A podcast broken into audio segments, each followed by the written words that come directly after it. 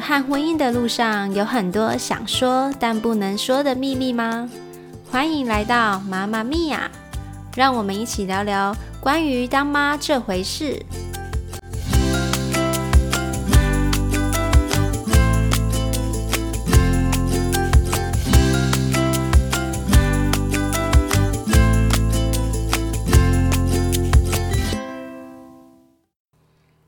大家好，我是阿胖。OK，在录制今天的主题之前，其实呢，我想了非常的久。毕竟我的身份是已婚女子嘛，来聊这个过去的经历呢，其实蛮怕被有心的人呢放大跟误解。所以呢，在开始之前，我必须给那些关心我的长辈，还有我的老公说一声。这些都是过去式喽，现在在我身边的你们才是我最在意的，OK 好吗？不用担心，好不好？好，那我们就进入今天的主题喽。远距离，其实呢，会想要聊远距离，是因为我在十一月八号的时候去杨丞琳的演唱会，那一场演唱会呢，他就说今天没有嘉宾，只有家人。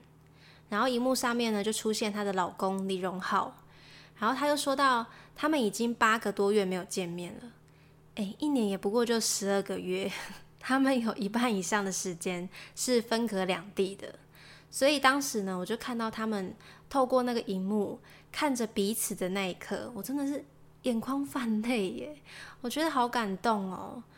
我不知道在听我节目的听众朋友啊，有没有过远距离的经验？大家是好的经验呢，还是不好的经验？我自己的话是有过一次，大概是在我高中升大学的那个时候。嗯，那一段我不知道有没有四个月，有点忘记了，反正蛮短的。那一开始其实我们决定要在一起之前，我们都知道在一起之后就是要分隔两地嘛，所以我原本很犹豫要不要开始。只是我最后还是开始了。其实呢，那个时候我原本以为我应该是蛮适合远距离的。我自认为啦，在感情的世界里面，我应该不是太黏对方的人，所以这样的我应该蛮适合远距离的吧，对不对？久久见一次面啊，那种久别胜新欢的感觉。可是，当我真的经历远距离之后，我才发现，哎，我真的。没办法哎，我一直在思考是什么样的原因，为什么会没有办法？是不是因为那个时间点的我刚从高雄啦上来台北读书，到了一个新的环境，我还在努力的想办法去适应，努力的想要去结交来自不同地区的朋友，有太多太多的新鲜的事物正在等我摸索。还是因为当时的我其实并没有把感情放在第一，我的重心还是比较偏向自己身上呢。因为当时其实我很常因为距离的关系，没有太多的时间去关心对方，然后就会被对方抱怨说我都没有把他放在心上啦等等的。说真的，我那个时候还真的没有去想过远距离到底是什么样的样子，一直到这一次。我去了杨丞琳的演唱会之后，我回来啊就很认真的去想着这些过去的经验，然后再对比那些我不是远距离而交往的对象，我大概理出了一些想法，想要和大家分享一下。我们自己在交往过程当中啊，应该大部分的人在遇到开心啦、难过、生气啦这些情绪的时候，是不是都想要第一时间的和对方分享？对吧？我自己也不例外。所以啊，在远距离的时候，我们唯一可以联系的方式就是透过讯息、电话还有视讯。可是电话跟视讯就没有办法保证能够第一时间就联系到对方嘛，对不对？有可能对方要工作啦，要上课啦，很多时候没有办法立即的接起这个电话。那你如果是透过讯息的话，对方也没有办法马上第一时间的回你，有时候他可能没有看到手机，或者是他正在睡觉，对不对？那他就没有办法马上回你嘛。那等到他看到讯息的时候，可能已经过了几个小时了。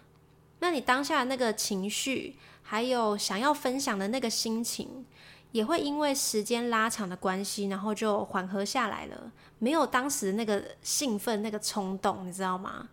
所以我自己是非常非常喜欢第一个时间就和对方分享的人，我会想要看到对方听到这件事情第一个情绪的那个当下。可是这个东西是在远距离没有办法做到的。那另一方面，我觉得远距离最重要就是要互相的信任。我们可能会因为我前面讲到这些问题，然后你就开始会担心说没有办法在对方需要的时候，第一个时间给对方一个回应，一个拥抱也好。万一这个时候他的身边有一个可以这么做的人，那会不会我的位置就被取代了？你就会去想很多，有时候你会很没有安全感，所以综合这些问题，我更加佩服那个可以远距离超过一年以上的人。你除了要能够耐得住这段距离之外，你更要承受寂寞。听得到重点吧？我觉得承受寂寞这件事情，真的是现代人非常非常难做到的。那些啊看起来很独立、有想法的人，他们真的就甘愿做任何事情都一个人吗？或是那些平常看起来很多社交活动、假日有很多朋友约他、行程都满档的那些人，他们真的就不寂寞吗？或许有人会觉得，那你就充实好你自己啊，有自己的生活圈，其实远距离也很好，有一段距离甚至可以保持一些新鲜感。没错。这一点我是非常认同的哦，这跟我在第二集提到的那个距离的美感是有点雷同的。只是呢，一个是关系上的保持距离，一个是真的实际上隔了很大一段距离，想要见一面都很难的那一种哦。所以这两个是有一点不太一样的。说真的啦，你要维持每一段关系真的都不容易。所以我在看到别人因为远距离分开这么久，很想要见到面。很想要拥抱对方的那个心情，这跟我们这种就是每天见面啦，然后有时候还要嫌对方吵，嫌对方习惯不好啦，嫌对方都不关心自己，真的是完全不一样的一件事诶。所以我觉得我自己是有一点点很难去感同身受这个远距离的难处。我在看完演唱会的时候啊，我就转头去跟我老公说。哎，你看人家想要见一面都很难，我们这种每天都见面，是不是应该更珍惜对方呢？对不对？他当时给我的反应就是笑而不答，很想揍他。好啦，在听我节目的你们呢，关于远距离这件事情，你们有没有什么样的经验啦？我觉得我自己每次在透过跟别人交流的过程当中，我都会对很多事情有更多更多不同的想法。我们自己不是远距离的人，所以我们可能会去心疼对方没有办法见到面，但是说不定这其实是他们很享受的一个相处模式。所以无论你是处在什么样的关系，真的都要好好的去珍惜当下，珍惜那个陪在你身边的那个人。OK，今天就跟大家分享到这里哦。